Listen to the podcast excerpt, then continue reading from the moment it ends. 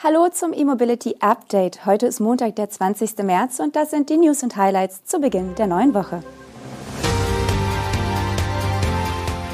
Baustart für VW-Batteriefabrik in Valencia, Flughafen Stuttgart elektrifiziert das Vorfeld, Harley-Davidson bringt Livewire nach Europa, neues Batterierecycling in Deutschland und Skoda baut mehr Batterien.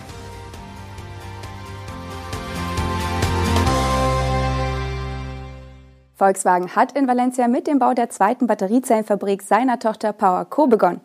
Außerdem soll Volkswagen Beteiligung an Rohstoffminen und den Verkauf seiner Batteriezellen an andere Abnehmer ins Auge fassen. Zunächst aber nach Spanien. In der dortigen Gigafabrik soll die sogenannte Einheitszelle des VW-Konzerns produziert werden. Die Kapazität des neuen Werks soll sich auf 40 Gigawattstunden pro Jahr belaufen. Dafür entstehen 3000 direkte Arbeitsplätze und die Produktion soll 2026 anlaufen. Zur Grundsteinlegung erwähnte Volkswagen, dass die Fabrik perspektivisch auf 60 Gigawattstunden ausgebaut werden könne und bis zu 30.000 indirekte Arbeitsplätze bei Zulieferern und Partnern in Spanien entstehen würden. Das Gesamtareal der Batteriefabrik und des geplanten Zulieferparks ist rund 200 Hektar groß. Die Energieversorgung der Zellfabrik will PowerCo vollständig mit Grünstrom aus Sonne und Wind stemmen. Dazu entsteht in der Nähe des Werks unter anderem ein 250 Hektar großer Solarpark. Außerdem soll der Rohstoffkreislauf direkt auf dem Gelände der Zellfabrik irgendwann geschlossen werden. Dazu sollen vor Ort auch Kapazitäten zum Recyceln und Wiederaufarbeiten der Rohstoffe geschaffen werden. Die Zellfabrik soll nach Fertigstellung unter anderem die Fahrzeugwerke in Martorell und Pamplona mit Einheitszellen beliefern. Das lässt vor allem auf kleine und günstige Elektroautos beispielsweise von Seat hoffen. Unterdessen lassen Statements von Volkswagen Technologievorstand Thomas Schmal aufhorchen. Demnach plant der Konzern Beteiligung an Rohstoffminen und auch den Verkauf seiner Batteriezellen an Dritte. Dadurch sollen die Kosten gesenkt werden. Das passt zu Volkswagens Präsentation des ID2, dem 25.000 Euro Elektroauto, das ab 2025 in Europa verkauft werden soll und diese Woche weltweit Aufmerksamkeit erlangte. Der Flughafen Stuttgart setzt mit einem von der Bundesregierung geförderten Projekt die Elektrifizierung auf seinem Vorfeld fort. Die Elektroflotte soll um über 30 schwere Nutzfahrzeuge wachsen, darunter auch bis zu 52 Tonnen schwere Betankungsfahrzeuge mit E-Antrieb.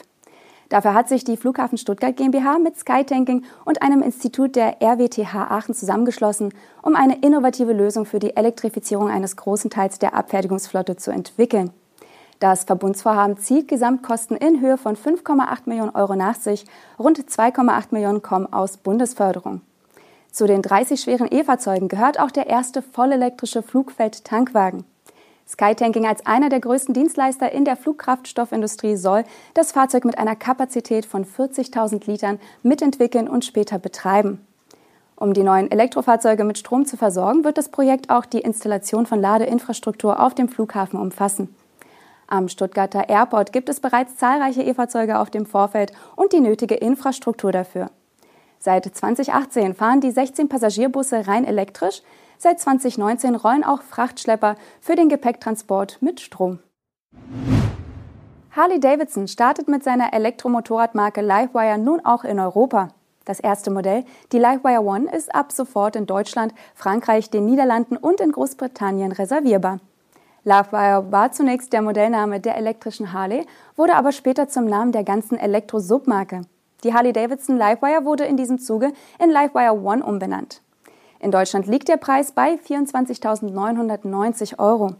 Damit ist die Livewire One ein gutes Stück günstiger als beim ersten Versuch unter dem Harley-Davidson Markennamen 2019. Damals wurde das Modell in Deutschland für knapp ab 33.000 Euro angeboten. Heutige Interessenten in den vier genannten Märkten können das Elektromotorrad ab sofort für 100 Euro reservieren und sollen dann eine bevorzugte Lieferung im April erhalten. Pünktlich zur Zweiradsaison. Für den Vertrieb der One wurde im Vorfeld 30 Händler in Europa ausgewählt. Die Livewire One für Europa entspricht offenbar weitgehend der bekannten US-Version. Die Batterie wird mit 15,4 Kilowattstunden angegeben, was im reinen Stadtverkehr für 235 Kilometer Reichweite genügen soll. Für den kombinierten Verkehr werden im deutschen Konfigurator 153 Kilometer angegeben. Zum Motor gibt es keinen aktuellen Angaben. Bei der 2019 vorgestellten Livewire leistete die E-Maschine 78 kW und konnte damit das Motorrad auf bis zu 177 km/h beschleunigen. Fahrbereit wiegt das Motorrad 255 Kilogramm. Ein wichtiger Punkt wird aber nicht erwähnt. Das OS-Modell ist für das DC-Laden mit dem CCS1-Standard ausgerüstet. In Europa sind aber CCS2-Ladestecker und auch Typ-2-Stecker für das AC-Laden Standard. Bisher gibt Livewire nur an, dass die One in 30 Minuten von 20 auf 80 Prozent laden könne. Der finnische Energiekonzern Fortum beginnt in Deutschland mit dem Recycling von Antriebsbatterien aus elektrischen Fahrzeugen. Die Anlage der deutschen Tochter Fortum Battery Recycling liegt im süddeutschen Kirchhardt im Landkreis Heilbronn in Baden-Württemberg und hat jetzt den Betrieb aufgenommen. So nimmt das Recyclingzentrum in Kirchhardt ab sofort Batterien oder Produktionsausschuss entgegen. Über 3000 Tonnen Batterien pro Jahr können dort verarbeitet werden. Dabei ist das Fortumwerk auf die mechanische Bearbeitung der Materialien ausgelegt. Am Ende des Prozesses bleibt dann die sogenannte schwarze Masse übrig, in der die wertvollen Batteriematerialien enthalten sind. Das Zentrum in Deutschland wird verknüpft mit der hydrometallurgischen Recyclinganlage von Fortum im finnischen Harjavalta, die in wenigen Wochen den kommerziellen Betrieb aufnehmen soll. In dieser Anlage wird die unter anderem in Deutschland gewonnene schwarze Masse dann verarbeitet und die einzelnen Batterierohstoffe werden chemisch aufgetrennt. Die so gewonnenen Rohstoffe können wieder in die Wertschöpfungskette auf Batterien eingespeist werden. Skoda wird in diesem Jahr in seinem Stammwerk in Tschechien eine weitere Montagelinie für Batteriesysteme installieren. Dadurch wird die Produktionskapazität auf 1500 Einheiten pro Tag gesteigert. Die erste Montagelinie war dort im Mai 2022 in Betrieb gegangen.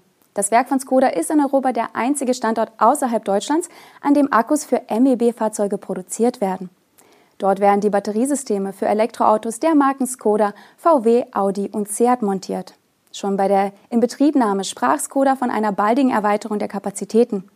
Die kleinste Batterieversion, die am Stammsitz der Tschechen gebaut wird, verfügt mit acht Modulen über einen Bruttoenergiegehalt von 55 Kilowattstunden. Die mittlere Variante kommt mit neun Modulen auf 62 Kilowattstunden und der größte Akku mit zwölf Modulen auf 82 Kilowattstunden. Neben den Modulen, die jeweils 24 Zellen enthalten, gehören zu den Bestandteilen eines MEB-Batteriesystems ein Batteriegehäuse mit integriertem Kühlsystem, ein Batteriemanagementsystem und die nötigen elektrischen Verbindungen. Skoda hat neben den Plänen für den Ausbau der Batteriemontage übrigens auch eine überarbeitete Version des Elektromodells Enyaq iV für dieses Jahr angekündigt. Zudem wird Skoda bis 2026 drei weitere batterieelektrische Modelle auf den Markt bringen. Einen Kleinwagen, ein Kompakt-SUV und ein großes SUV. Die Batterien der Tschechen werden also gebraucht. Das war unser E-Mobility Update am heutigen Montag. Wir wünschen Ihnen einen guten Start in die Kalenderwoche 12 und sind schon morgen wieder mit unserer Nachrichtenshow für Sie auf Sendung. Tschüss.